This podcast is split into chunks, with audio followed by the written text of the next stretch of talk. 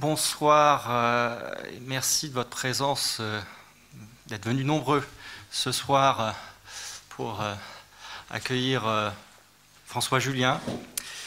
L'année passée, nous avions ici même, au patronage laïque Jules Vallès, eu le bonheur d'organiser un cycle de conférences autour de sa pensée. la pensée donc de François Julien, philosophe, sinologue, helléniste, nous avions traité à l'époque euh, de l'écart, de l'antre, euh, de l'universel, du commun et aussi de l'intime. Chaque euh, thème faisant appel à une conférence est suivi d'un dialogue avec une personne invitée, une personnalité en lien avec le sujet. Les quatre conférences avaient été très suivies.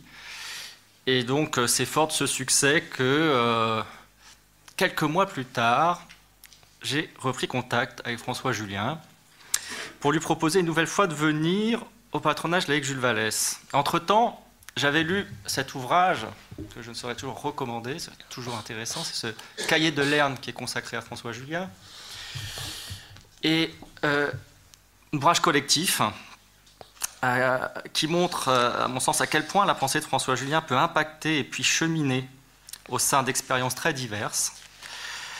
La richesse des contributions qui sont incluses dans ce cahier de Lerne euh, tient d'ailleurs beaucoup à cela.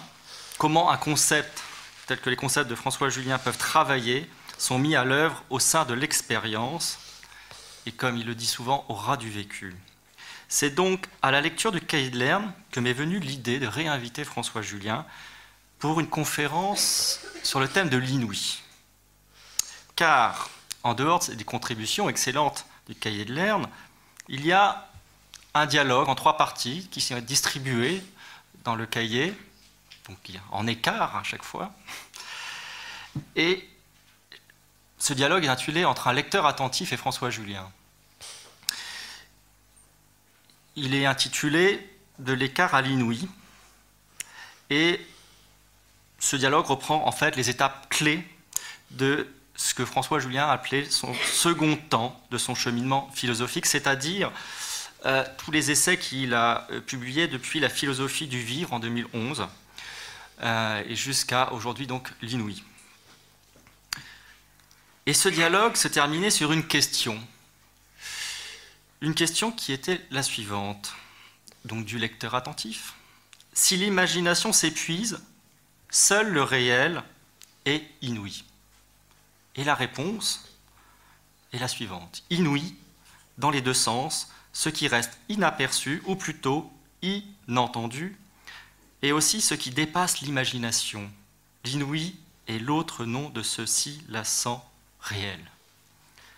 Alors il m'est venu comme une évidence que le chantier philosophique de François Julien devait continuer sur cette voie, et c'est pourquoi, dès le mois de septembre, j'ai envoyé mon invitation à François Julien et je ne savais absolument pas euh, qu'il était en train d'écrire ce livre aujourd'hui publié et sorti euh, le mois dernier. Et donc, euh, il y a eu quelque chose comme ça qui s'est opéré. Alors,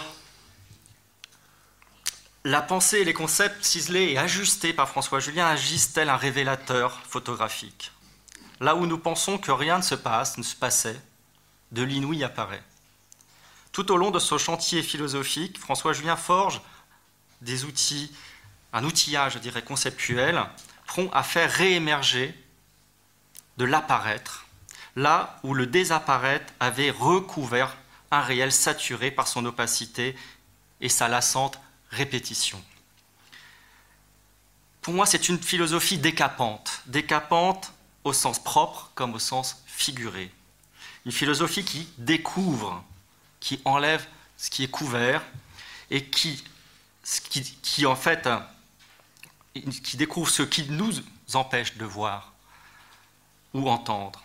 Une philosophie qui promeut la décoïncidence et nous incite à penser l'écart et à activer de l'antre pour y faire travailler, et je dirais même retravailler, notre pensée. Loin des philosophes d'opinion, les doxosophes comme dirait Platon, la pensée de François Julien se refuse à tout compromis, à toute paresse, et qui par son essor relance la philosophie européenne à l'écart des marchands de bonheur et d'anniversaire qui pullulent aujourd'hui et qui tendent à inonder les librairies. Une obsession m'a toujours marqué chez François Julien, c'est cette ténacité, ténacité à faire émerger à notre pensée ce qui nous échappe, ce dont on manque de prise pour pouvoir le penser, ce qui nous effleure parce que trop flou ou trop opaque, à faire émerger enfin ce que nous ne soupçonnons pas. C'est un travail exigeant, un travail exigeant du philosophe qui vise à nous désarimer de toute prise enlisante, et il faut bien le dire, de notre confort de pensée. Enfin, François Julien n'est pas un philosophe dont on peut, après avoir lu un essai, passer à autre chose ou à un autre auteur sans qu'une présence, un écho reste chez le lecteur. Cet écho, peut-être le fameux doué chinois, c'est-à-dire ce qui renvoie, continue à cheminer de travailler au sein de notre expérience et dans notre vie. Sa philosophie nous fait réagir, ou plutôt nous fait résister. Résister à ce qui est bien connu, et parce qu'il est bien connu, n'est pas connu pour reprendre également. Bonsoir François Julien. Bonsoir. Et donc, merci d'avoir accepté cette invitation. C'est toujours pour nous ici une joie et un honneur de vous recevoir au patronage laïque Jules Vallès. Euh, ce soir, nous avons pris parti euh, de cheminer ensemble, de faire un dialogue euh, autour de ce dernier essai, L'Inouï, qui, qui est paru le mois dernier, comme je l'ai dit. mais comme dans ce dialogue, on peut aussi faire quelques écarts et donc faire référence aussi à, comme je le disais, ce deuxième temps de votre chantier philosophique qui comprend de, nombreux livres, essais comme La décoïncidence, euh, près d'elle, euh, la seconde vie. Alors, tout d'abord, vous commencez cet essai par une scène que j'ai trouvée assez inattendue, cette scène de la mer. Euh, la mer, je n'ai pas trouvé très présente dans d'autres essais, donc cela m'a surpris. Et donc c'est une scène de la plage, où vous dites que finalement vous avez eu l'habitude d'aller à la plage comme tout le monde, à une certaine heure. Et la plage à l'aube, ça décoïncide de l'ordinaire. La mer, à ce moment-là, vous apparaît défaite de tout ce qui peut être rangé dessous, ce qu'on connaît. Et à ce moment-là, vous êtes face à l'inouï. D'abord, je tiens à vous remercier de votre accueil, de la générosité de votre euh, lecture. Bon, vous voyez que j'ai une grippe euh, horrible. Euh, mais je tenais à venir ce soir, donc excusez-moi pour cette voix qui sort des, catacombes comme ça. Mais si vous m'entendez pas, vous me faites signe pour que je reste audible. Oui, mauvaise grippe. Je sais pas s'il y a de bonne grippe, mais la mienne en tout cas n'est pas bonne. heureusement, je suis tellement sous antibiotiques que je ne suis pas contagieux. Bon, oui, commencer par la mer, pourquoi? D'abord parce que je crois que c'est la fonction de la philosophie que de partir de l'expérience, du vécu le plus élémentaire, pour s'en abstraire, pour penser cette expérience et ensuite la retrouver. Donc je crois que c'est important et en plus il y a un souci pédagogique qui est que euh, euh, la philosophie, me semble-t-il, doit être soucieuse et de plus en plus de ne pas s'enfermer dans son discours spéculatif. Donc euh, voilà, une scène de départ. Et pourquoi la mer Parce que il s'agit de se demander comment on rencontre la mer. Qu'est-ce que c'est que aller à la mer? Alors on peut y aller effectivement avec son parasol et, ses serviettes de bain. Je, souhaitais montrer une autre possibilité. Euh, et ce qui est maintenant d'ailleurs un peu un parti pris chez moi, c'est d'aller à la mer le soir, euh, à la nuit tombée, euh, dormir sous les étoiles, comme on dit, et donc d'entendre ce, mouvement de la mer, ce bruit de la mer comme ça pendant la nuit sans la voir, et de réveiller par le, la première clarté du jour, d'aller à la mer dans ce moment où la mer émerge, émerge de cette pénombre, donc les couleurs lui viennent, en quelque sorte, et à un moment où souvent, enfin je pense à la Méditerranée en tout cas, où la mer est totalement plate, calme, sans vagues. Et la question que je me pose, c'est, euh, ah, je vais à la mer, mais déjà de mettre ce terme, la mer, sur ce que je vois ou ce qui, disons, me déborde, est-ce que ce n'est pas déjà rangé? Est-ce que ce mot que je ne peux pas éviter, la mer, est-ce que ce n'est pas déjà une façon de thématiser, de, disons, et de faire intervenir toutes sortes de représentations que j'ai dans la mémoire, qui sont dans la langue, et donc qui commenceraient à recouvrir ce à quoi j'essaie d'accéder? Alors oui, j'entends, euh, j'avais fait une scène de départ parce que inouï, d'abord, c'est ce qui n'est pas oui. Je le prends dans son sens négatif. Et donc, j'ai le sentiment que ça fait des millénaires qu'on écrit sur la mer, et néanmoins quelque chose a toujours échappé à cette euh, mise en scène de la mer, à cette thématisation de la mer, à cette façon de dire même le mot la mer, pas? Donc au fond, je crois que abordant comme ça à l'aube la mer, ce qu'on éprouve, c'est, je dis aborder, ce qu'on éprouve, c'est un débordement. Et ce débordement, on est sans doute conduit très vite, enfin, aussitôt, par, disons, survie, à, le reborder, à ranger, à, disons, faire que tout ce, tout ce qui s'éveille de sensations, de perceptions, euh, se trouve à nouveau, euh, oui, couché sous quelque chose qui serait un mot, la mer, un thème, etc.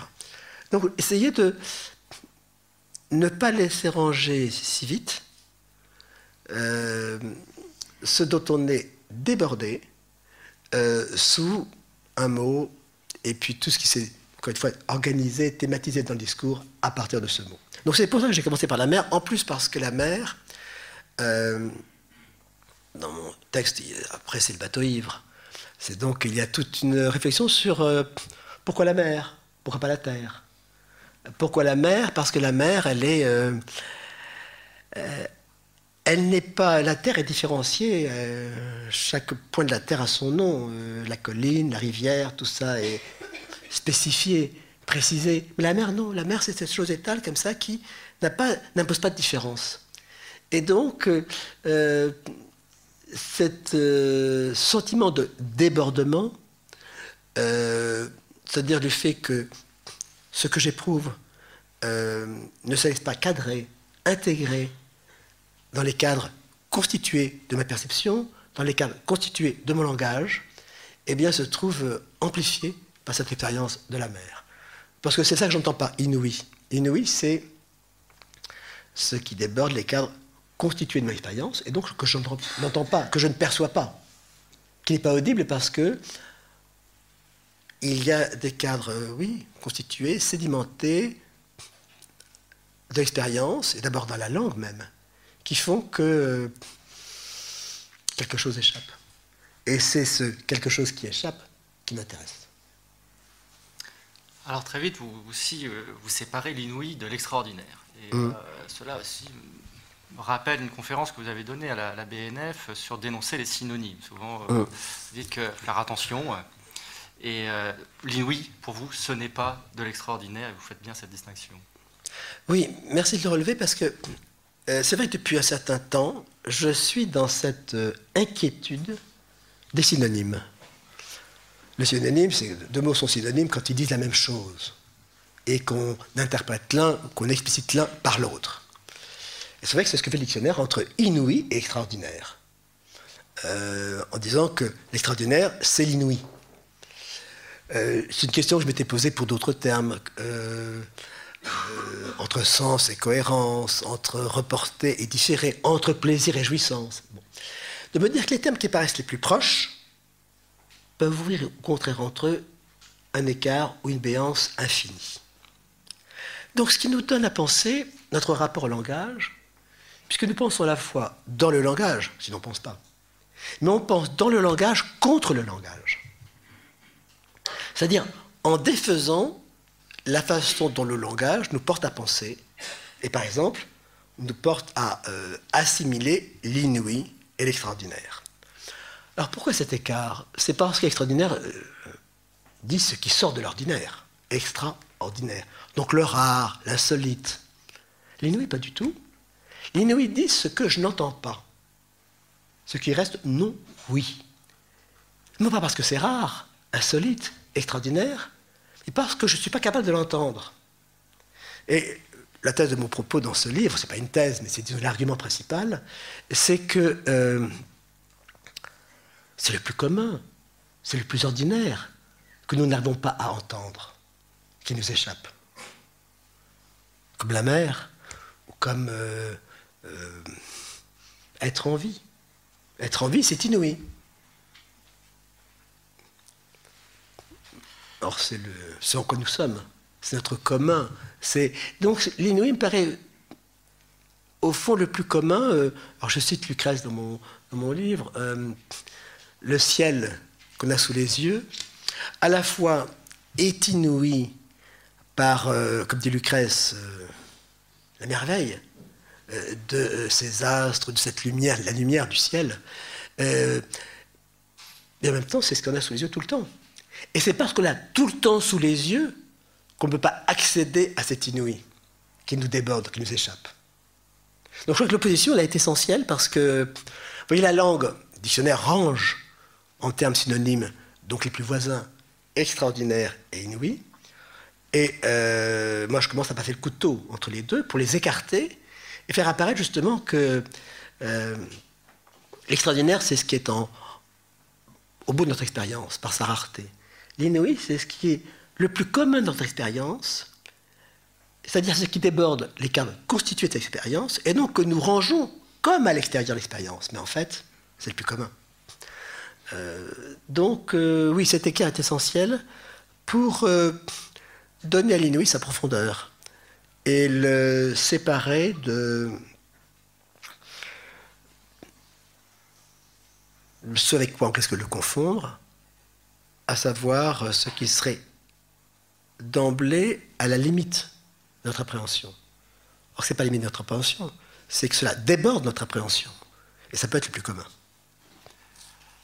Alors, à chaque essai a un peu son lot de, concepts. Vous forgez à chaque. Vous dites souvent d'ailleurs que pour vous, chaque essai, c'est un, chapitre du même livre. Et euh, chaque essai a un peu son lot de concepts que vous forgez. Euh, ici, on a des concepts de désapparence, notamment, désapparaître, pardon, de désapparaître, euh, de découvrement. Comme on avait des coïncidences, est-ce que ce dé que souvent vous décomposez d'ailleurs la façon de décrire avec le trait d'union, est-ce que ce dé n'est pas le, dia, le dia grec de l'écart, du, du, du, prolongement, du chemin? Oui, euh, c'est celui de l'écart et c'est celui aussi du, du défaire, vous l'avez dit, du dérangement, du décalage, de non, ce qui sort du rangement. Et c'est là que j'y vois une vertu, une vertu philosophique. Vous m'entendez comme ça? Parce que je, chemine dans ma, euh, dans ma gorge. Euh, mais je voudrais être audible. Euh, oui, ce dé me paraît essentiel parce qu'il dit du défaire.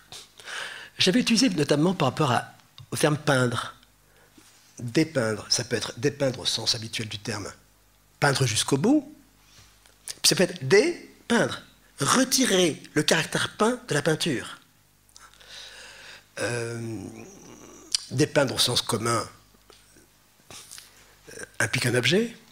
La fameuse, phrase de Braque euh, écrire n'est pas décrire, peindre n'est pas dépeindre. Mais si c'est dé, non pas au sens d'achèvement, mais au sens de retrait, alors tout autre chose apparaît, qui me paraît la fonction même de la philosophie. Décaler, déranger, décoïncider. Donc sortir la pensée, et d'abord sortir le discours, euh, de euh, son rangement, de son adéquation dans laquelle il se confine et dans laquelle il ne pense plus. Donc ce dé pour moi est essentiel, effectivement, comme étant l'opération même de la philosophie. Mais bon, euh, je reprends là aussi quelque chose qui est dans l'histoire récente de la philosophie, le dé de la déconstruction. C'est bien ce même dé, n'est-ce pas, du défaire. Parce qu'en défaisant, vous faites apparaître à nouveau, à nouveau frais. Et donc vous faites réémerger ce que euh, on dirait l'habitude. Euh, mais dans mon propos, justement, je suis contre cette notion, à mon sens, trop facile d'habitude. Bon, même si c'est le grand terme proustien, c'est pas seulement l'habitude qui range. C'est avant même l'habitude. C'est pas seulement une question psychologique d'habitude. C'est que euh, nous vivons en assimilant. Bon.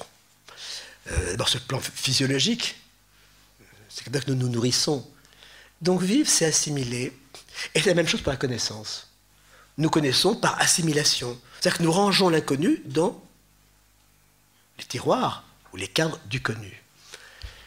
Mais justement, euh, peut-être notre effort de pensée doit-il réagir contre cette assimilation pour rendre euh, eh bien, ce que nous aurions tendance à assimiler à son étrangeté.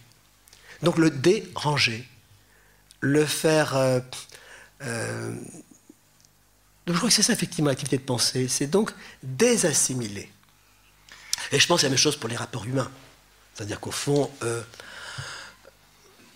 rencontrer effectivement quelqu'un, c'est défaire tout ce qu'on a construit sur lui, tout ce qu'on projette à son égard.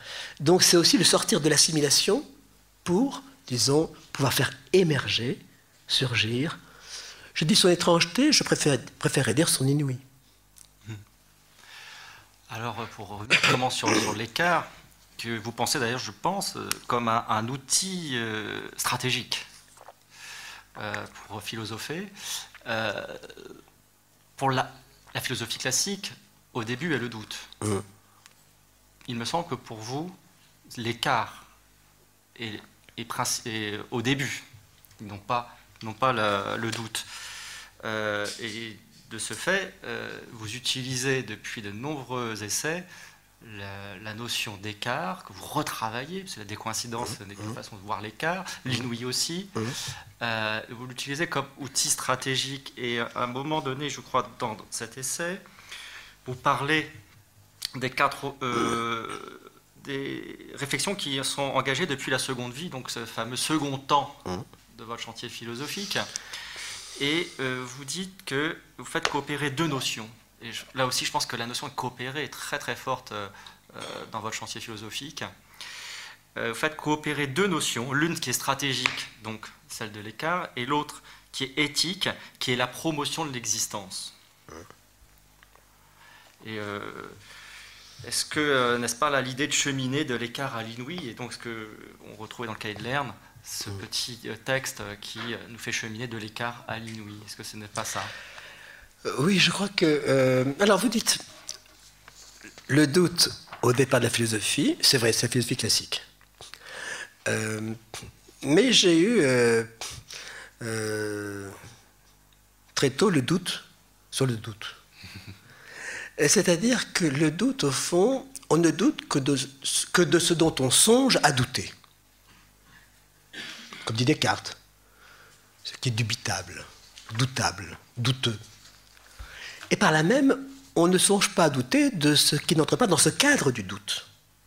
Voyez pour Descartes. De quoi doute-t-il D'essence. Ben oui, parce que la philosophie classique nous apprend ça. Les sens sont trompeurs. Il doute même de l'existence de Dieu, puisque certains en ont douté. Il met tout en doute, même hyperboliquement. Mais il ne doute pas d'une chose élémentaire, c'est qu'il pense en français, en latin français. Donc quelque chose lui échappe initialement dans ce doute qu'il pense en langue. Non pas que la langue détermine la pensée, mais parce que la langue, parce que la pensée exploite les ressources de la langue. Et donc ce dont il doute en fait est très, non seulement très restreint, mais déjà très rangé. Donc il me semble que, parce que le doute se fait de l'intérieur de sa pensée. Pourquoi je revendique sur l'écart? C'est que l'écart, justement, signifie qu'on se déplace, qu'on déborde sa pensée. Mais je dirais, c'est ce que. Alors, tout dépend où on met le début de la philosophie, mais si on le met chez les Grecs, et non pas Socrate, mais avant Socrate, Parménide, Parménide commence comme ça. Dans son poème, c'est bien euh, s'écarter des hommes, sortir du chemin battu, ectos tout tout. Donc l'idée qu'au fond, euh, au, au, commencement et le dérangement, et d'abord le déplacement, elle me paraît revendiquée par la philosophie dans son propre départ. En tout cas, Parménide dit cela. Et euh, moi, c'est aussi l'expérience de euh, mon propre chemin philosophique, c'est pour ça que je l'indique ainsi. c'est que, justement, la grande question de la déconstruction, euh, ça a été de comment sortir de la langue, de la métaphysique. Comment sortir des termes de l'être. La question qui se pose, c'est est-ce qu'on peut sortir des termes de l'être?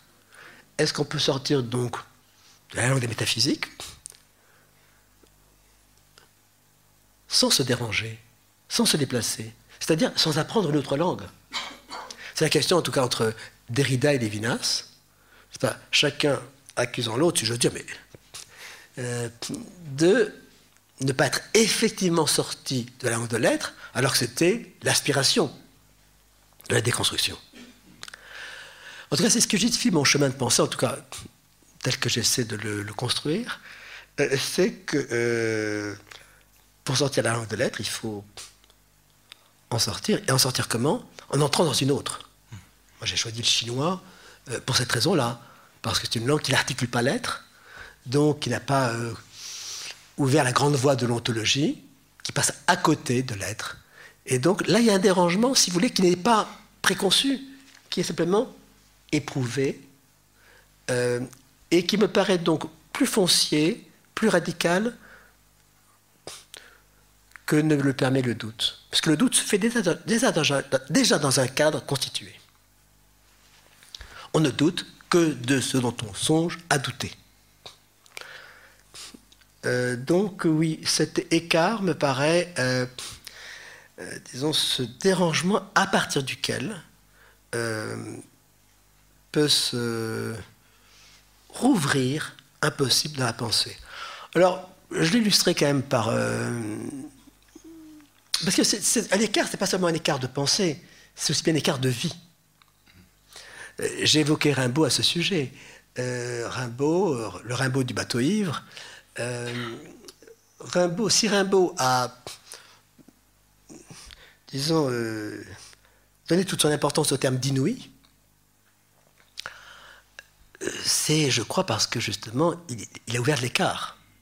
Il a ouvert l'écart par le hashish ouvert de l'écart par, euh, disons, euh, une vie qui faisait tout pour se sortir des conventions de la vie euh, bourgeoise, petite bourgeoise, et disons, et en même temps, écart par rapport à la poésie. Et je crois qu'on sait bien qu'en poésie, le terme d'écart est important pour dire justement la façon dont le langage poétique s'invente en, par écart par rapport au langage commun. eh bien, je crois que Rimbaud a manifester ce qui était la vocation de l'écart, euh, comme écart existentiel, vous l'avez dit, et comme écart euh, à la fois de langue et de pensée. Et le bateau ivre, c'est quand même une grande figure de l'écart. Ce bateau qui, d'abord, c'est pas quelqu'un qui occupe le bateau, c'est le bateau qui est sujet. Et puis qu'est-ce que c'est le bateau? Ben Voilà, il s'écarte des euh, chemins fréquentés, des routes déjà balisées, il s'aventure comme ça jusqu'à se défaire complètement, sa coque qui se défait. Donc le bateau ivre, c'est ça que je vis ivre dans le bateau ivre. C'est cette ivresse du fait de, ce qu'il se livre à l'écart. Et donc à cette aventure qui n'est plus bordée, justement, euh, et qui est cette euh, figure exploratoire, aventureuse, bref, dérangeante à l'extrême finalement, euh, ce détour chinois, si je reviens dessus, euh, n'était-ce pas déjà là pour vous une façon d'entendre de l'inouï, déjà très jeune, quand vous allez euh, apprendre le chinois, aller vers cette culture Est-ce que c'était déjà pas cette, attirance sur l'inouï, sur quelque chose? N'était déjà pas là, déjà? N'était-ce pas là? C'est ce que je pense aujourd'hui, tout, tout en me méfiant des reconstructions d'après coup de tout ce qui est rétrospectif et donc euh, mais donc oui je m'interroge là-dessus. Je pense que c'est le cas parce que je suis allé en Chine si je veux dire euh, pour essayer de prendre à revers la philosophie et donc la sortir de euh, disons ce dans quoi elle était installée. Puisque au départ j'étais helléniste et nous disons communément nous sommes héritiers des Grecs mais que sait-on de cet héritage grec tant qu'on n'est pas sorti? Donc c'était sortir de l'héritage grec, tel qu'il s'impose à nous, non pas pour, euh, par, euh, disons, euh,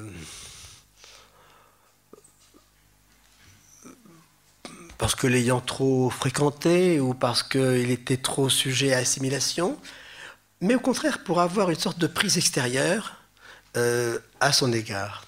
Et donc, euh, oui, essayer d'entendre dans une autre langue ce que ma langue ne me laisse pas entendre. C'est ça la question. Et donc, pourquoi le chinois? Bah, Parce qu'une langue qui ne conjugue pas, qui ne décline pas, donc qui n'a pas de morphologie, euh, qui parle à l'infinitif, si j'ose dire. Mais vous voyez qu'une langue qui n'a pas de conjugaison, euh, ni déclinaison, qui est une, quasiment pas de syntaxe, tout ce que ça dérange, et donc tout ce que ça peut faire apparaître de possibilité d'entendre l'expérience, qu'une langue comme l'européenne, avec sa morphologie, avec sa syntaxe, ne permet plus d'entendre.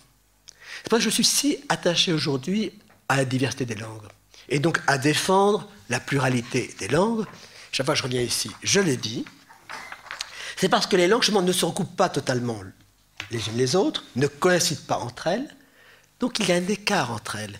Et cet écart entre les langues, eh bien, permet une réflexion d'une langue par l'autre, permet justement, dans cet écart, euh, de déborder ce que c'est dire une langue,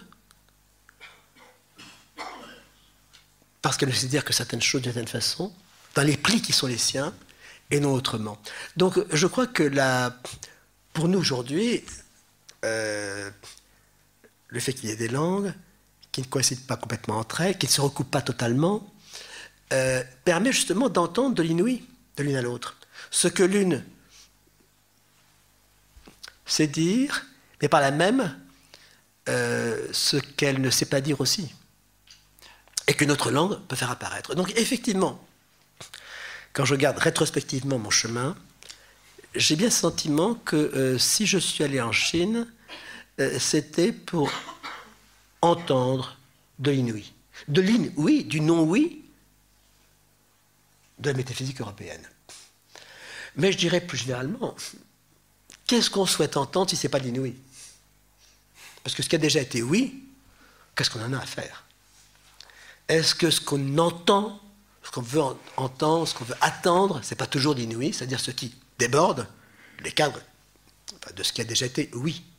Oui, assimilé, rangé, etc. Euh, à ce propos, euh, moi, il me semble que vous menez une philosophie qui ose et qui risque.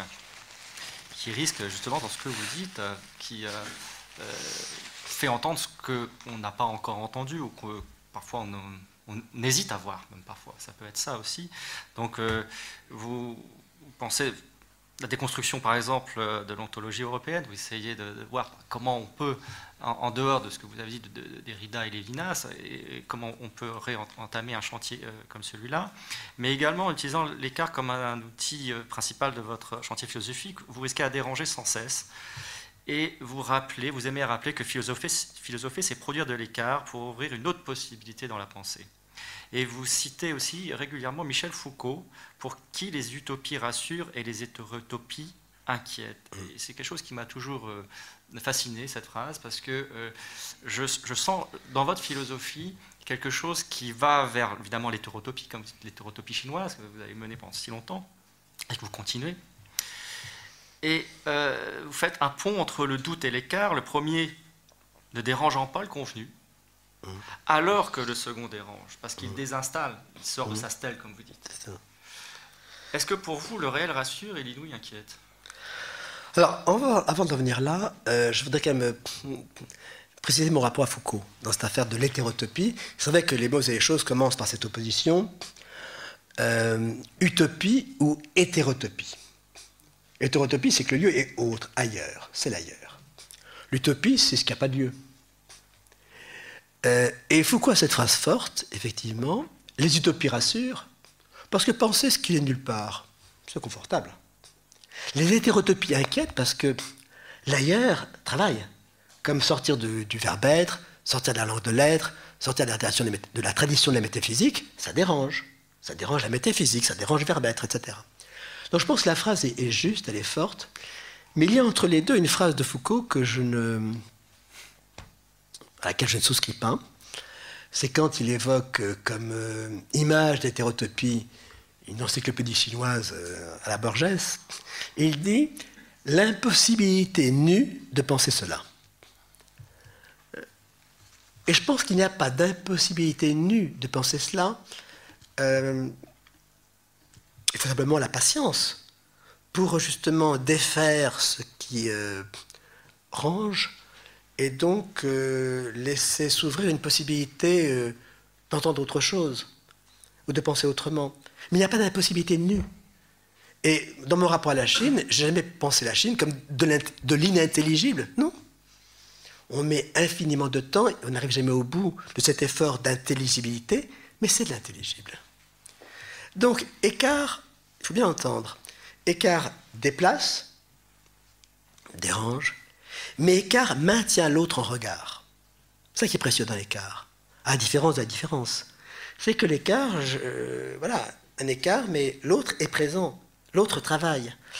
Et euh, c'est pour ça que l'écart n'est pas rupture, l'écart n'est pas béance. Euh, parce que l'écart maintient notre regard, donc ouvre une possibilité de travail, euh, donc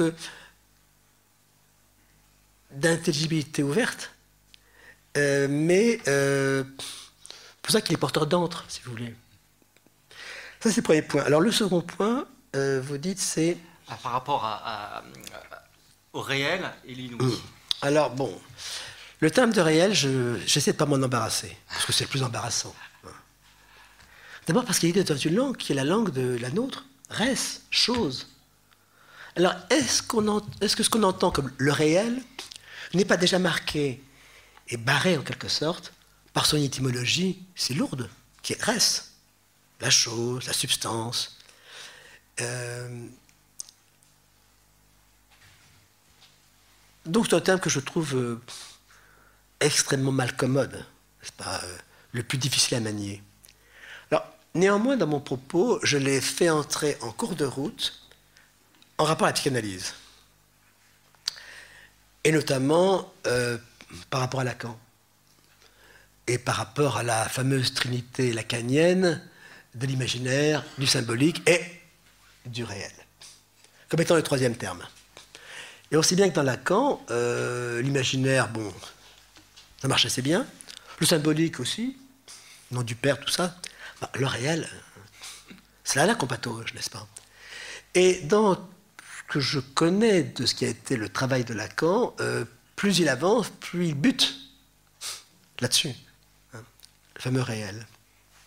Il y a même un séminaire, je cite, où il dit, euh, au fond, c'est là là-dessus qu'on cogne, n'est-ce pas? Et alors je me suis demandé si justement une façon de rendre, de commencer à rendre audible le réel, c'est pas justement de le figurer sous le terme de l'inouï. Euh, dans la façon dont Lacan présente le réel, c'est ce qui euh, revient toujours à la même place, c'est ce qui sature, c'est l'absence d'absence, c'est tout ça. Et donc, c'est à la fois le plus, le plus commun, ce qui ne se laisse pas saisir ni par l'imaginaire, ni par les catégories de l'imaginaire, ni par celle du symbolique, euh, mais sur quoi on bute? Et le symptôme, c'est comme ça, Donc, ce caractère à la fois d'excessive banalité et en même temps d'impossibilité, que Dieu je crois réel chez Lacan, je voulais donc transposer cela euh, par rapport à Inouï pour me demander au fond, et là c'est une proposition que je faisais aux psychanalystes, est-ce que l'affaire de la psychanalyse, c'est pas inouï? Est-ce que l'intérêt d'une cure? Moi, je connais l'expérience, hein, mais je me projette. Est-ce que l'intérêt d'une cure, c'est pas justement de faire entendre de l'inouï? Par l'inouï qui apparaît sur la scène du rêve, c'est pas? Euh, Au fond, est-ce que c'est pas ce qui euh, motive forcément la psychanalyse euh, d'essayer de faire entendre ce que les cadres constituent de notre expérience et les cadres constituent la psyché, n'est-ce pas? Dans sa. Euh, ce qu'elle a constitué comme, disons, carapace d'elle-même. Ben, oui, c'est ce qui en déborde. Et il me semble que, euh, au fond, l'affaire de la psychanalyse, c'est justement faire ça. Alors, ça pose un problème que personnellement, je dis ça comme ça, euh, qui me paraît pas clair dans la psychanalyse, c'est ce qui, serait son éthique. Vous savez, il y a le fameux séminaire de Lacan, l'éthique de la psychanalyse. Mais qu'est-ce que c'est que l'éthique de la psychanalyse Parce que la psychanalyse, qu'est-ce qu'elle fait, me semble-t-il? C'est que quand il y a c'est coincé, il y a un trauma, une fixation, on va essayer de décoincer ça, de défaire la fixation. Euh, je dirais rendre les choses à nouveau viables, enfin, la vie à nouveau viable, n'est-ce pas? Euh, Je ne crois pas tellement à l'affaire de la vérité. Mais rendre la vie viable, c'est une justification, mais c'est une justification opératoire. Est-ce pour autant une éthique Et je proposerais de penser peut-être que l'éthique de la psychanalyse, c'est justement cette capacité à faire entendre de l'inouï, parce que dès lors qu'on entend l'inouï, on entend des c'est une inouï qu'on frôle tout le temps. Mais dès lors qu'on se met à l'entendre, c'est-à-dire à défaire les cadres constitués de son expérience, alors quelque chose s'ouvre comme possibilité, qui est d'abord une possibilité éthique. C'est-à-dire que tout ce qui est l'ordre du rabattement, du rétrécissement, de tout ce qui se trouve donc rangé, assimilé et donc euh, euh, balisé, codifié, tout ça, euh, se trouve fracturé, fracturé de sorte qu'une autre possibilité émerge. Et là, j'ai le sentiment que c'est euh, ce que peut permettre, parce que j'appelle éthique, par différence avec la morale. Si ce n'est pas une morale de la prescription, alors c'est une éthique de la promotion. Je pense que notre époque, quelque part, se situe entre de l'un à l'autre. Que le temps de la morale, disons, de la prescription, de l'ordre, du commandement est quelque part relativement fini, et que ce qui s'ouvre à nous, c'est une éthique de la promotion, promotion de l'humain. Non plus du commandement, mais de la qualification de l'humain. Et il me semble que l'Inouï, justement, parce qu'il dit de débordement de l'expérience figée, voilà, fait entendre cette possibilité éthique. Est-ce que vous m'entendez comme ça? C'est clair ou pas? Parce que si c'est pas clair, vous hurlez, n'est-ce pas? Euh, Ma voix est faible, mais j'entends encore. En effet, dans, votre essai, vous proposez de défendre euh, une éthique de l'inouï, comme vous le, disiez.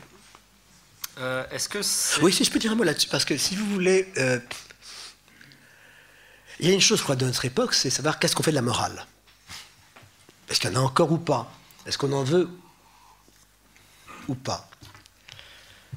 Or, c'est pas de passer de morale à éthique qui est suffisant, mais c'est de voir que, me semble-t-il, une époque de la morale est fini, est périmé,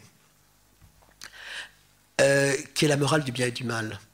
Parce qu'on sait bien, en tout cas Nietzsche m'a suffisamment dit, comment les, c'était dit depuis toujours d'ailleurs, comment les deux termes bien et mal, même s'ils sont opposés, sont par, par la même corrélés, comment ils se renversent l'un dans l'autre, et quelle est l'ambiguïté inhérente à la morale.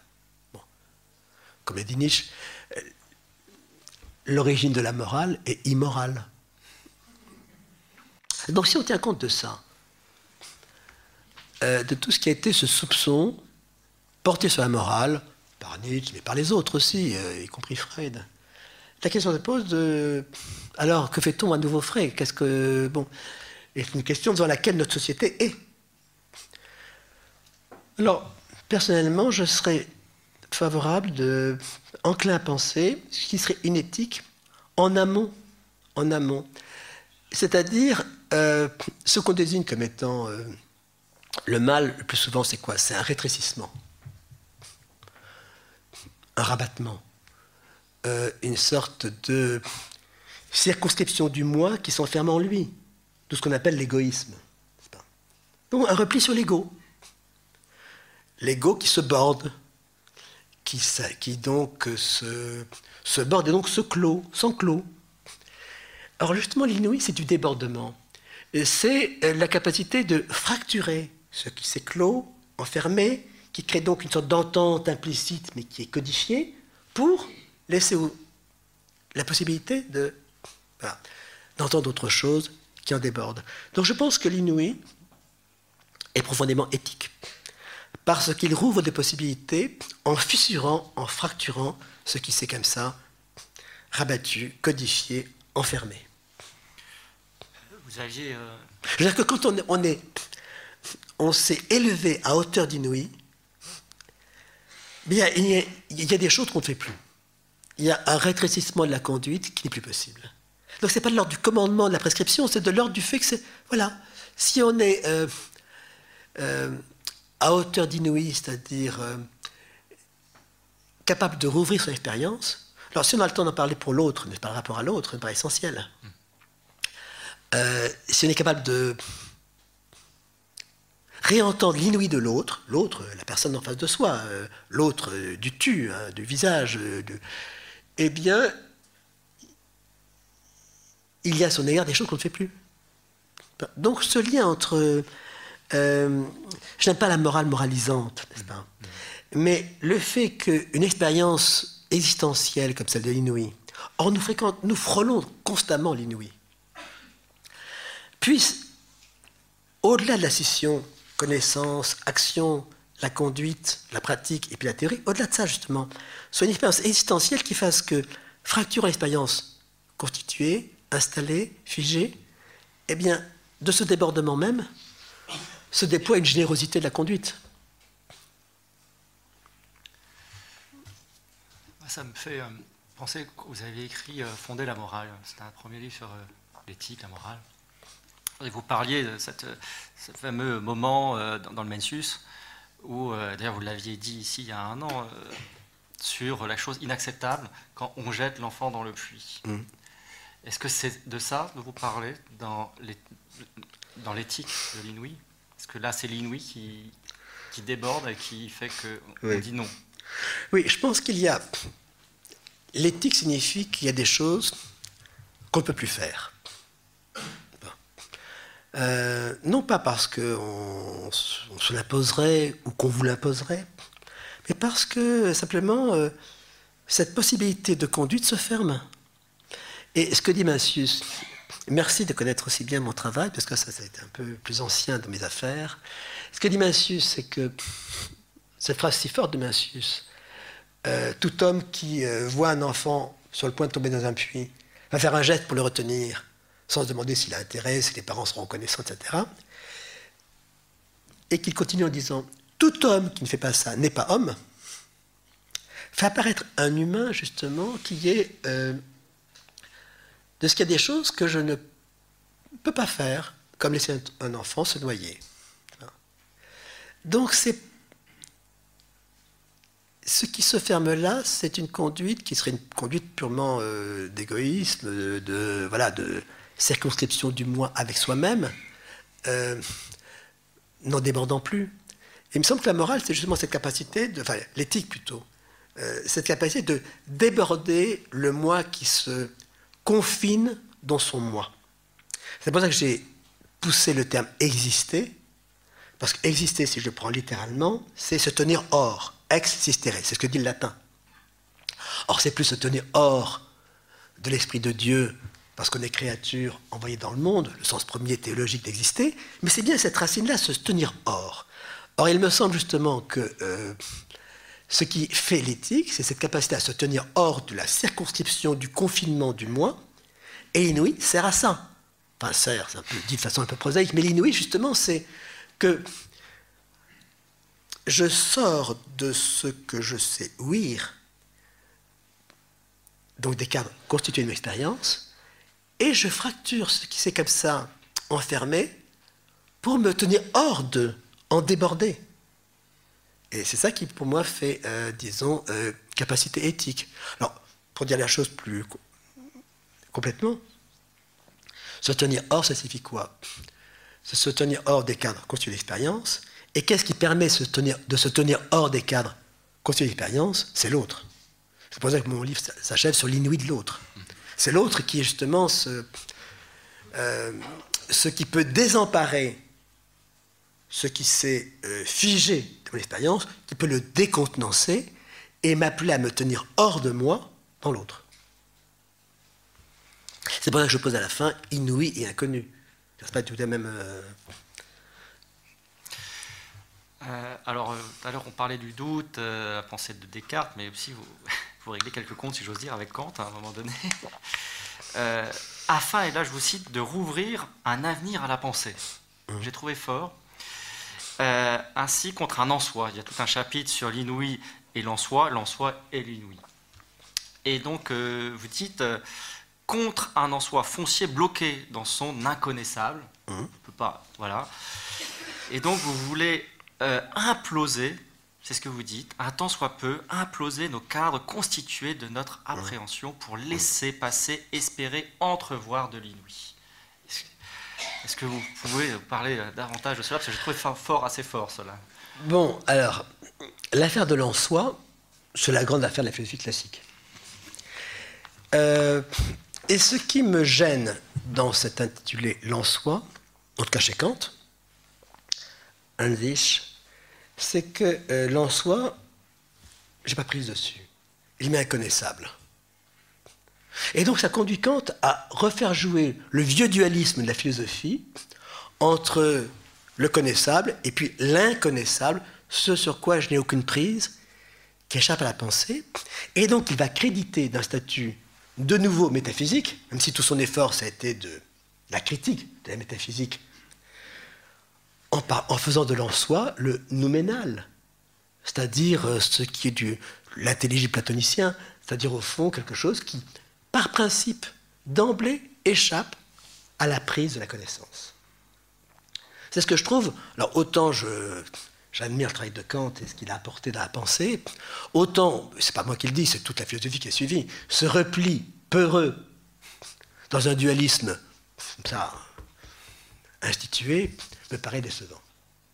Alors je voudrais entendre l'inouï comme justement c'est en soi, mais Inouï le dit, je ne l'entends pas, mais je pourrais l'entendre. Je veux dire, il faut que je, non seulement que j'y prête attention, mais que je fracture ce qui, euh, disons, euh, bloque ma capacité d'entendre. Donc ces cadres, encore une fois, confinants de l'expérience. Et donc c'est là que je trouve qu'il y a modernité. Et c'est ce que fait le poète. Poète, je cite Rimbaud. C'est que par Rimbaud, justement, il euh, ouvre de l'écart par la langue. Euh, il euh, brise les cadres même de la poésie classique. Et il fait entendre cet en soi qui échappait. Donc, je trouve le terme d'inouï, il est, il est plein d'espérance. Alors que l'en soi kantien, il nous condamne à, disons, une humanité qui n'a de possibilité que de postuler Dieu, l'âme, l'immortalité, donc qui est réduite à, euh, disons, ne pouvoir enjamber le dualisme mis en place par la philosophie que par euh, ce geste faible de la postulation, n'est-ce pas? Euh, Donc là, il y a à mon sens, un échec euh, kantien. Et la question, c'est comment, et la question qui travaille donc la philosophie depuis Kant, c'est comment sortir de cette rupture, euh, cette coupure dualiste, euh, instaurée par Platon, que Kant critique, mais qu'il reconduit aussi, euh, confinant dans un autre statut, séparé d'emblée de l'expérience, c'est qu'il y en est le dépassement. Alors je pense que l'inouï dépasse, plutôt déborde l'expérience, mais sans situer ce, cet en soi qui déborde l'expérience sur un autre plan, dans un autre statut de réalité que celui de l'expérience. C'est ça qui me paraît précieux, si vous voulez. C'est que l'inouï ne suppose pas de rupture ontologique. Euh, il s'agit de s'ouvrir à de l'autre, mais qui n'est pas dans notre plan, qui n'est pas dans notre statut, qui le réassigne et donc le range à nouveau. Parce que l'intelligible kantien, sous la figure du numénal, c'est de nouveau rangé. Rangé dans un statut du divin, de l'absolu, de l'inconditionné, dont il est accepté d'emblée qui nous échappe. Mais c'est de nouveau rangé, c'est de ranger dans la répartition religieuse euh, de la finitude humaine et de ce qui la dépasse. Donc je crois que l'inouï, justement, est intéressant parce qu'il ne range pas cet autre, cet extérieur, dans un autre plan ou dans une autre expérience, mais le garde justement comme euh, ce qui met en tension notre expérience. Et que demande donc le- l'effort d'effraction du poète, du peintre. Euh, J'avais fini mon précédent livre sur, euh, sur Van Gogh. Bah, Van Gogh, c'est l'expérience de l'inouï. Parce que ce, ce- terme, avant que j'en fasse un concept, il est venu sous ma plume parce qu'il était nécessaire pour essayer de décrire justement qu'est-ce que c'est. Alors si je le résume, qu'est-ce qui peut déborder notre expérience sans que pour autant cela dépasse notre expérience? Dépasser l'expérience, c'est le grand thème de la métaphysique. L'au-delà. Métaphysique, l'au-delà. Non, quelque chose déborde notre expérience sans que ce soit pour autant arrangé dans un au-delà de l'expérience. Au-delà coupé de ce qui serait l'en-deçà de notre expérience à nous et de notre vie. Donc c'est ça qui me parle en question. Donc pour moi, l'inouï est un thème essentiel pour faire quoi? Pour sortir de la métaphysique, en même temps que pointer ce que j'appelle le métaphysique. Il y a du métaphysique, parce qu'il y a du débordement, parce que l'expérience ne coïncide pas complètement avec elle-même, qu'elle se fracture, euh, qu'elle se déborde.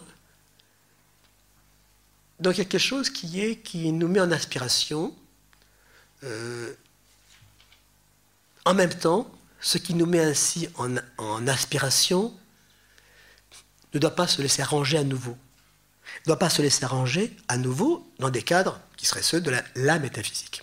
Donc en fond, ce concept d'inouï, pour moi, il sert à ça. C'est une opération chirurgicale que je fais pour séparer la métaphysique dans sa longue histoire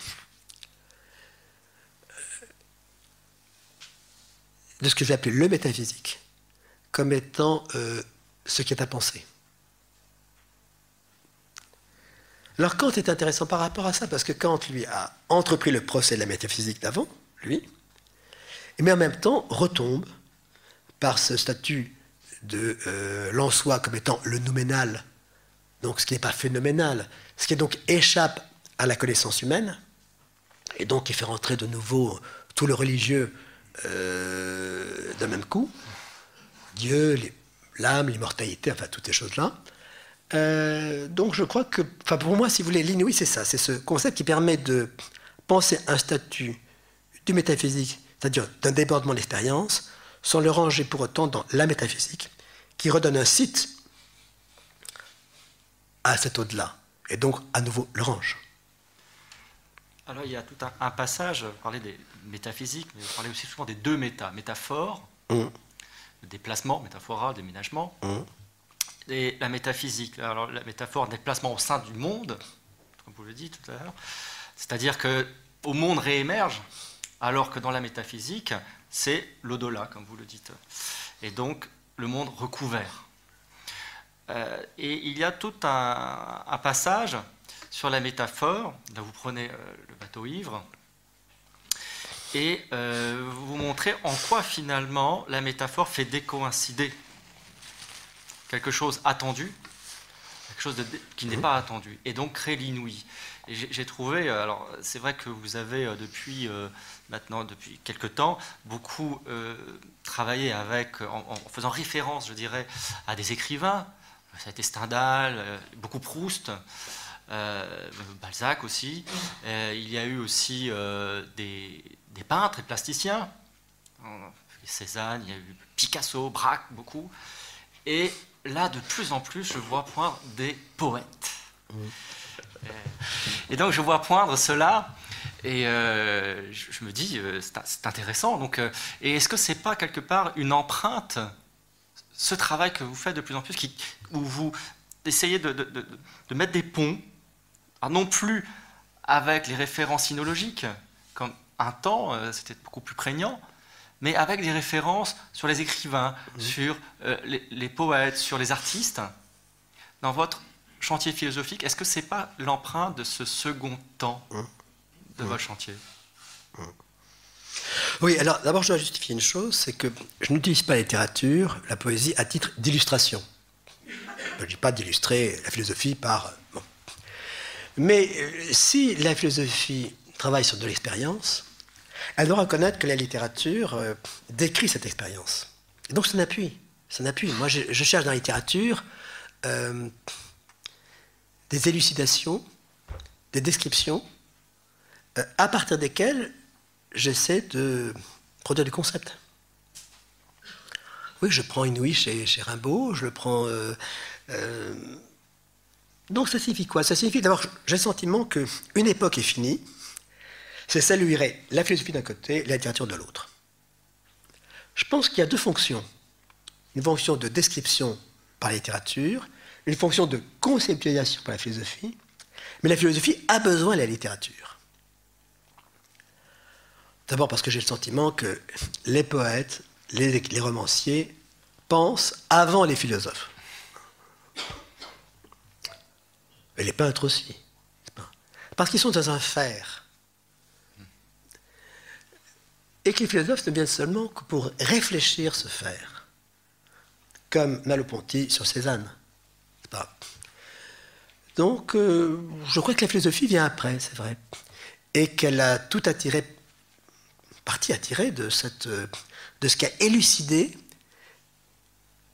et fait entrer dans la réflexion humaine la, la littérature. Quitte à elle à faire autre chose qui est de conceptualiser. C'est pas que pour parler de l'intime, évidemment, j'ai été amené à, passer par euh, Rousseau, par euh, Stendhal, même par Simenon, enfin voilà, je prends un appui dessus. Alors, par rapport à la métaphore, oui, ce qui m'intéresse dans la métaphore, c'est que c'est un autre méta que le méta de la métaphysique. Le méta de la métaphysique, c'est l'au-delà. Que ce soit dans la version aristotélicienne, les livres d'au-delà, d'après la physique, mais qu'on a compris très tôt comme étant les livres d'au-dessus de la physique. Méta pouvant dire les deux, en tout cas si on est platonisant. Et la métaphore euh, a un méta, mais qui signifie pas l'au-delà, qui signifie le déplacement. Donc ce dé qu'on évoquait au départ, déplacement, sortir de sa place. Déplacement, dérangement, décalage, etc. Et euh, ce qui m'intéresse dans la métaphore, c'est que. Alors, c'est ce qu'elle dérange, justement. D'abord parce que la rhétorique l'a rangée. La rhétorique, la rangée sous la figure de similarité, donc d'assimilation, comme toujours. Or, il faut distinguer la métaphore de la comparaison. Là, c'est une distinction essentielle à faire. C'est pas qu'il y a un comme ou pas en jeu, c'est que la métaphore fait entrer de l'autre dans la parole. Et le fait entrer sans médiation. Donc il y a effraction.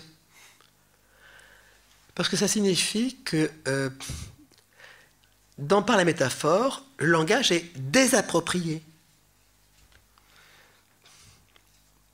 Sorti du propre. Donc de nouveau, vous voyez cette euh, désapproprié, ce, ce dé du défaire qui est en jeu. Et donc, en désappropriant, la métaphore fait à nouveau émerger, émerger nouveau saillir. Parce que désapproprié de ce qui est justement bordé, euh, contenu, confiné, etc. La métaphore, je dirais, fait se tenir hors. Exister. Le mot, le mot grec, métaphora, c'est quoi? C'est déménagement. À Athènes, vous voyez, euh, qu'il y a bien déménagement, c'est marqué métaphora. Déménager. Comme on dit familièrement, déménager dans sa pensée. Pas? Déménager, c'est pas rien. C'est de nouveau l'écart, Déménager. Eh bien, la métaphore déménage dans la langue.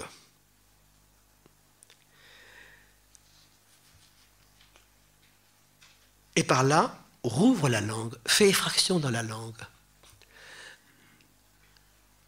Si le dire, euh, il court comme un lapin, dans une comparaison, j'ai le lapin, j'ai lui, chacun mis de son côté, il y a une médiation, comme. Si je, dis c'est un lapin, ah là ça change parce que j'ai lui, puis le lapin. Et rien fait médiation entre les deux. Donc il y a. les utopies est bousculée, il y a une effraction qui se fait. C'est-à-dire que le lapin entre comme ça brutalement dans mon discours quand je parle de lui.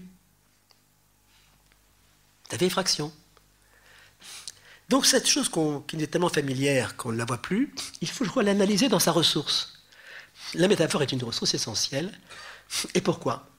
Parce qu'elle reste dans l'expérience. Elle reste dans le phénoménal. C'est en quoi elle s'oppose au méta de la métaphysique. Parce que le méta de la métaphysique me fait sortir de l'expérience, me projette dans un autre monde, un au-delà. Dans la métaphore, je suis dans le monde, mais je me déplace dans le monde. Et ce déplacement, il est productif. Il est productif de quoi? Ben Justement, de ce que, au lieu que les choses coïncident, la langue est toujours tentée d'être en adéquation avec elle-même.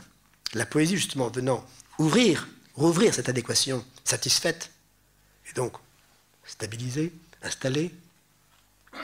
La métaphore, justement, fait entrer de l'autre,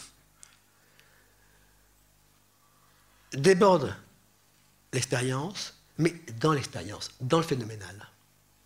Ne suppose pas un au-delà, ne suppose pas un au-delà dans l'autre monde. La métaphore, c'est dans le monde. Mais la métaphore ouvre le monde dans le monde. Elle fait fraction, elle fait entrer de l'autre, mais dans le monde. Et ce n'est pas un autre monde.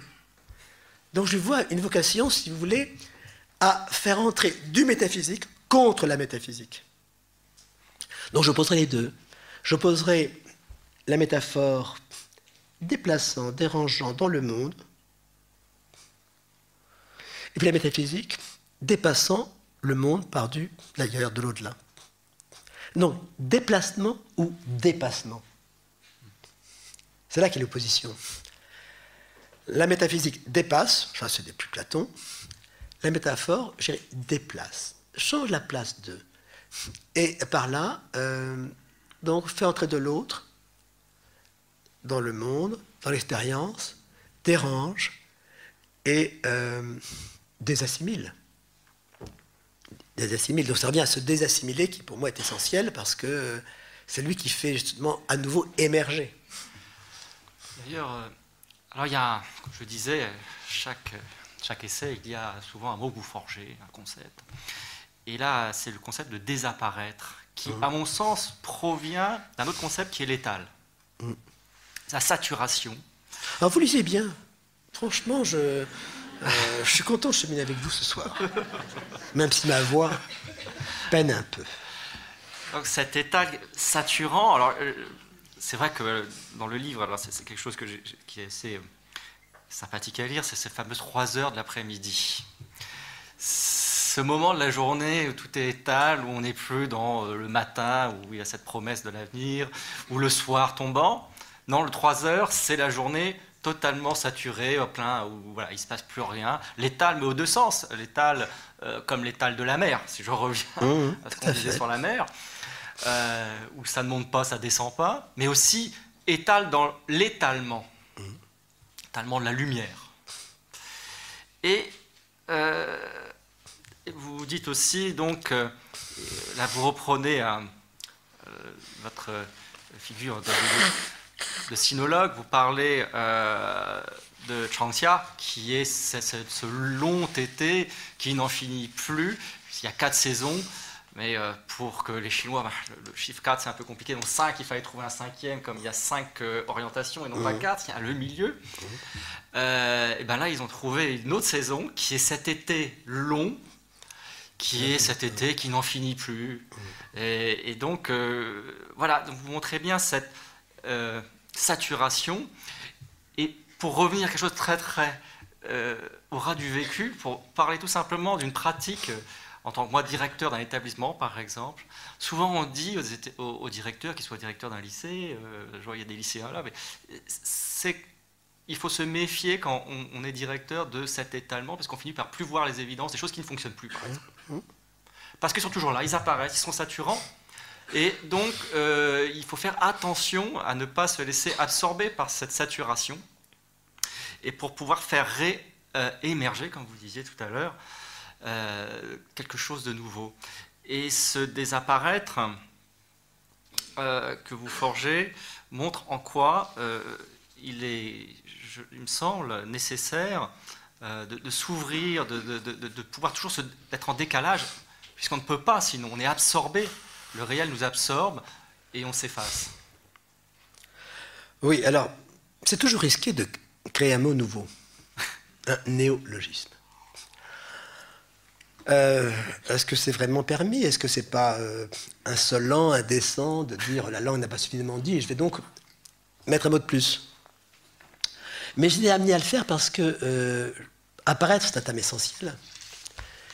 Et je pense qu'il a deux contraires. Un qui est disparaître, qu'on connaît bien, et un autre que je voudrais promouvoir qui est désapparaître. Et les deux opposés, disparaître et désapparaître, s'opposent aussi entre eux. Disparaître, c'est quand ça, euh, la présence se retire. le soleil disparaît à l'horizon. Bon, pas de problème. C'est l'absence. Désapparaître, me, dit, me semble-t-il, dit le contraire. C'est quand c'est tellement là, étalé, installé, saturant, réel, que cela nous, ben, ne nous apparaît plus. Vieux thème dans la modernité, euh, la lettre volée, c'est pas euh, chez Lacan, mais euh, on a déjà le thème chez Proust. Ce qui est tellement devant moi, saturant, et à quoi je n'accède pas Parce que c'est là, étalé, installé, sans repli, sans retrait, non, complètement étalé, étalé. Ben, ça désapparaît. Désapparaître étant donc le problème même de l'être. L'être, comme on sait depuis les Grecs, être, c'est être présent. Je dis des Grecs, ousia, parousia. Mais justement, l'être, en étant présent, en s'installant dans sa présence, en s'étalant dans son apparaître, désapparaît. Bah oui, je crois que l'expérience. Donc, euh, nécessité de faire réémerger, de faire réapparaître ce qui désapparaît. Alors, vous étiez les 3 heures l'après-midi, oui, ça c'est un peu anecdotique, mais à titre d'illustration, je pense que euh, quelque chose que on vit en fait euh, tous les jours, qui est qu'il y a effectivement l'émergence le matin, il y a le retrait le soir. L'émergence fait apparaître. Le retrait aussi, en retirant de la présence, il fait apparaître parce que la présence est menacée. Midi, midi c'est l'apogée, donc c'est encore saillant. Mais après-midi, le fait que notre langue on dise après-midi. Non pas le matin, le soir, midi, non, on dit après-midi. Quel est le statut de cet après Qui est pauvre, après-midi c'est que c'est plus un terme consistant en lui-même, autoconsistant, c'est l'après-midi. Et qu'il n'y ait pas d'autre nom pour le dire que après-midi, ce qui vient après-midi, me paraît déjà significatif. En plus, en français, en allemand, c'est bon. C'est banal, cette affaire-là. Donc, il y a un moment dans la journée où, effectivement, il n'y a pas de nom propre. Ni matin, ni midi, ni soir, ni la nuit. C'est un moment où, bah oui, ça s'étale. Ça, euh, ça traîne. Le temps traîne. Euh, j'ai situé ça 3 heures l'après-midi, parce que c'est pas 4 heures déjà. 4 heures, le jour s'incline à nouveau, le désir recommence, euh, l'ombre vient. Mais 3 heures l'après-midi, non, c'est. Voilà. Euh, donc, euh, c'est une expérience commune, banale, n'est-ce pas? Voyez, dans, la poésie, la poésie, le matin, oui, Rimbaud, midi, le comte de Lille, le soir, tout le monde. Euh, mais euh, l'après-midi, euh, rien ne se passe. Hein. Sauf l'après-midi d'un faune de Malarmé. Non, mais là, parce qu'il y a le désir qui vient, n'est-ce pas? C'est justement le faune, n'est-ce pas? Il faut le faune pour réveiller l'après-midi. Donc, je dirais, il y a peut-être affaire avec ça, qui est faire réapparaître, c'est-à-dire sortir du désapparaître, sortir l'être de son désapparaître. L'être qui s'installe dans sa présence, euh, qui s'étale, euh, qui voilà. Donc je crois que c'est une vocation qui est celle de, de la poésie, euh, du fait d'écrire en général, et qui est importante à penser, là encore, sur son, sur son exigence éthique. Parce que du fait que le monde nous désapparaît, ça nous ennuie. C'est lassant comme le ciel pour Lucrèce, n'est-ce pas euh, Fessus satiate videndi. On est fatigué de le voir. Et donc, faire réapparaître le ciel, ce ciel qu'on a toujours sous les yeux, tout le temps, tous les jours, tous les jours, alors justement, euh, réincite à l'existence, au se tenir hors, au fait qu'on n'est plus confiné dans une équation qui n'est qu'une adaptation stérile, mais fait réémerger et donc remet en tension, remet en vocation, bref, euh, tend à nouveau l'existence. Alors, euh, Mais il faut dire un mot de l'autre. Hein. Voilà. de l'autre. Euh, alors, c'est vrai qu'on est un peu pris par le, temps. il est bientôt 8, h 30 Donc, je veux dire deux, trois choses simplement pour. voulais, pas avoir trop de regrets à euh, vous quitter. je voulais juste ça. aussi d'entredire sur la que- Ah oui, alors deux choses. L'autre et la postface.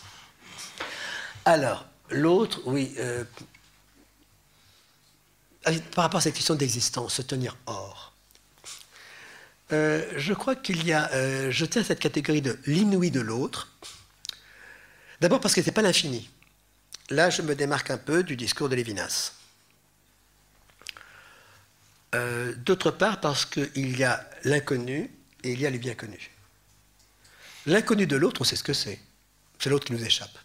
Quelqu'un avec qui on vit tout- depuis des années, tous les jours, et on se dit mince, je connais rien de lui. Bon, banal. En tout cas, chez Proust, je vis avec Odette, et finalement, j'en sais rien d'elle. Et donc, c'est le grand drame de la solitude, de la jalousie, tout ça rangé par la littérature. Non, je pense que l'inconnu de l'autre est légitime. Et puis parce que l'inconnu de l'autre, soit c'est l'inconnu, il m'échappe, mais je pense que l'autre doit échapper. C'est quelqu'un qui nous permet d'exister, c'est quelqu'un qui nous permet de, de nous tenir hors de nous. C'est parce qu'il y a cet inconnu de l'autre. Donc l'inconnu de l'autre n'est pas du tout une menace, n'est pas ce qui nous enferme dans la solitude. L'inconnu, c'est que l'autre ne doit pas être connu. Il doit rester dans cette dimension d'échappée, d'émergence, donc. Et sinon, il bascule dans le bien connu, le familier, n'est-ce pas? L'autre, à l'égard de qui on n'a plus, pas oui, d'égard, par perte d'écart, on n'a plus d'égard sur lui.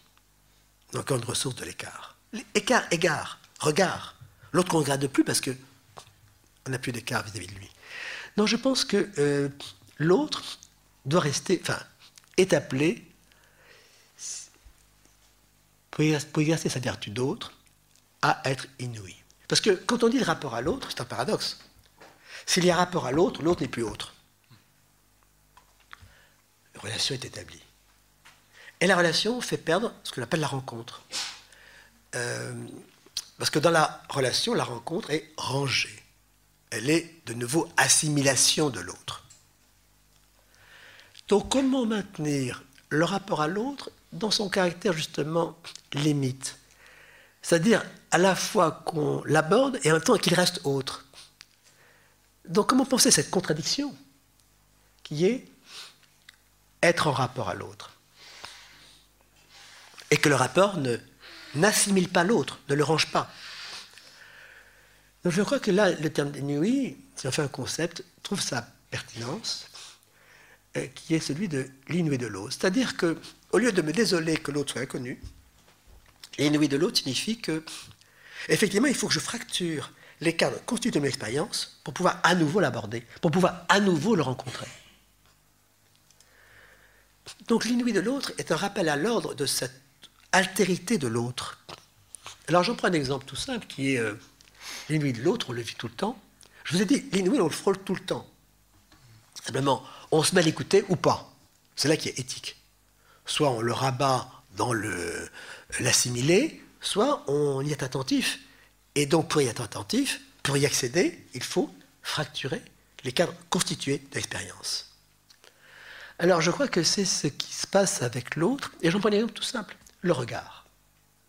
Bon, Lévinas a beaucoup parlé du visage, très bien parlé, et de l'infini du visage. Mais, et c'est important chez Lévinas, parce que chez Lévinas, le visage, il est bien, à mon sens, alors Lévinas revendique la métaphysique, la grande tradition de Platon jusqu'à lui, mais je crois que le visage euh, tel que Lévinas l'évoque est bien porteur du métaphysique, puisque le visage est dans le monde, il est dans l'apparaître, il est dans le phénoménal, et en même temps, il fracture ce phénoménal, il le déborde.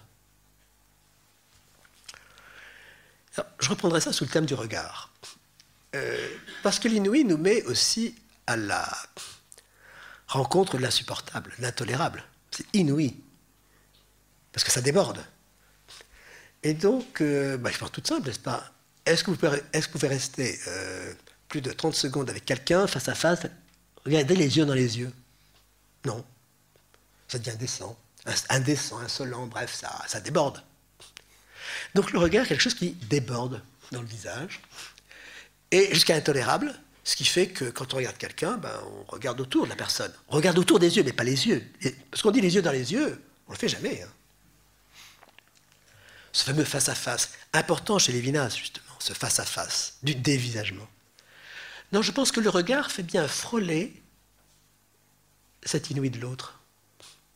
C'est-à-dire le fait que l'autre, dès lors qu'on l'aborde, euh, oui, fracture, déborde les cadres constitués de son expérience et donc nous fait rencontrer l'autre. Si on entend bien de rencontre, ce que le terme dit de rigoureux, contre. La rencontre, c'est une épreuve. Et donc pour moi, c'est l'envers de la relation. La relation range, la rencontre dérange, déborde, refait entendre l'inouï de l'autre. Et donc, euh, vivre avec quelqu'un, mon sens, c'est ne pas laisser l'autre s'assigner dans la relation, mais euh, continuer de le rencontrer. Donc continuer de d'écouter la façon dont l'ordre, dont l'autre déborde ce que je sais de lui. Bon, tout ça été vagabond de ma part. Merci de votre de comme ça, tenu la main dans ma souffrance euh, grippale. Mais je voudrais dire un mot sur la postface avant qu'on se sépare. Elle fait une page, hein, elle n'est pas longue. Mais elle me pose la question suivante. Qu'est-ce que c'est que d'écrire aujourd'hui un livre sur l'inouï? Est-ce qu'il y a encore place pour ça? Ou qu'est-ce qu'il faut fracturer aujourd'hui pour euh, laisser une possibilité, une chance à l'inouï? Parce que notre monde culturel a quand même euh, profondément muté. Et là, je déplore une évolution, je déplore, enfin, euh, oui, je constate et je déplore parce que l'évolution me paraît négative, une évolution euh, de la culture, euh, du livre. en 20 ans, et plus encore en 10 ans, et plus encore en 5 ans, le livre n'est plus une œuvre de l'esprit, c'est un produit commercial. Je constate quand je vois mon éditeur, la première question qu'il a en tête, même s'il ne me la dit pas, c'est combien ça va se. Et l'idéal du livre, aujourd'hui on sait ce que c'est, c'est qu'une vente passive, préparée d'avance, à grand renfort de publicité, et puis au bout de 15 jours, tout est vendu, pas de stock à gérer, on aura fait un autre. C'est comme ça. Alors, ça pose la question, moi je sais que quand on, journaliste ou éditeur parle de mes livres, ils me disent, cette chose que je trouve aberrante, ils me disent, vous écrivez des livres exigeants. À quoi je réponds, mais si ce n'est pas un livre exigeant, ce n'est pas un livre. C'est du papier mis sous couverture. Ça a l'apparence d'un livre. C'est un pseudo-livre. Or, c'est un, terme qui est devenu un terme aujourd'hui euh, installé, lui aussi, enfin, je veux dire, euh, livre exigeant. Donc, je me dis au fond, euh, c'est bien de. Enfin, c'est bien bien ou pas bien, je ne sais pas, mais je me risque à écrire un, essai sur l'inouï. Mais euh, comment euh, entre-t-il sur, euh, en librairie, dans le cadre éditorial tel qu'aujourd'hui il est constitué? Puisqu'en gros, aujourd'hui, les livres, il y, en a il y en a sur deux sujets principaux, dans le rayon essai, comme on dit non-fiction. Déjà, ce négatif est inquiétant. Mais puis la pensée, on dit non-fiction. Parce qu'évidemment, ce qui se vend, c'est la fiction. Mais alors, dans le rayon non-fiction, euh, qu'est-ce qui se vend aujourd'hui? C'est soit les livres d'anniversaire. On a toujours dit anniversaire, toujours. Il y a toujours quelque chose, il y a toujours un anniversaire à fêter. C'est 68, c'est euh, enfin, n'importe quoi, je veux dire, c'est la mort d'un écrivain ou sa naissance. Bon. Donc ça passé tout le culturel comme ça, repassé en revue pas Marché d'anniversaire, ou alors du, bonheur, le développement personnel, n'est-ce pas Il y a deux grands marchés aujourd'hui. Et si donc vous entrez dans l'espace éditorial avec un bouquin qui s'appelle Illinois, vous vous condamnez à mort. Euh, non, ça tombe des mains. Plutôt, ça n'entre pas dans les mains des gens, des journalistes, les premiers, des médiateurs parce que ça n'a plus de place possible. Ça ne peut plus se ouïr. C'est donc in-oui. Ça pose un problème sur qu'est-ce que c'est qu'encore écrire aujourd'hui? Écrire, non pas, ce que vous avez évoqué en commençant, l'opinion, c'est-à-dire euh, au public ce qu'il attend déjà, la doxa, euh, en fonction d'un marketing facile à faire. On sait très bien aujourd'hui comment faire un essai qui marche bien. Parce qu'il y a les quelques thèmes qui sont porteurs, les quelques modalités d'écriture qui sont attendues, c'est facile à faire. C'est un produit. Et si on ne fait pas ça, est-ce que la pensée a encore une possibilité d'émerger euh, Et je dis pour moi-même, parce que moi, le livre qui suit procède du précédent. Je ne me demande jamais quel, livre je vais écrire? Le livre que je vais écrire, c'est le livre que le précédent appelle. Vous l'avez bien dit, c'est chapitre. Et donc, euh, euh, est-ce que ce chemin dans lequel je suis, alors je ne dis pas ça pour moi, je dis ça pour euh, toute personne qui prétend penser écrire aujourd'hui, est-ce qu'on peut écrire en restant dans son chemin, d'un livre à l'autre, sans tenir compte de cette évolution massive du monde éditorial et du monde des médias? Donc c'est la question que je pose. Et euh, si je la pose, c'est parce que je pense que c'est aussi pour ça qu'on est là ce soir. Euh, vous m'avez dit que vous avez fait appel à un libraire. Euh, c'est que je crois qu'il faut se coaliser modestement, mais pour organiser une résistance. Une résistance face à cette couverture médiatique. prenez les suppléments littéraires des journaux, il y a 20 ans, il y a 10 ans et maintenant. Je n'aime pas de journal, mais bon, on les a en tête. Vous voyez quelle évolution s'est produite. Aujourd'hui, on ne parle des livres que quand ils sont liés à de l'événement.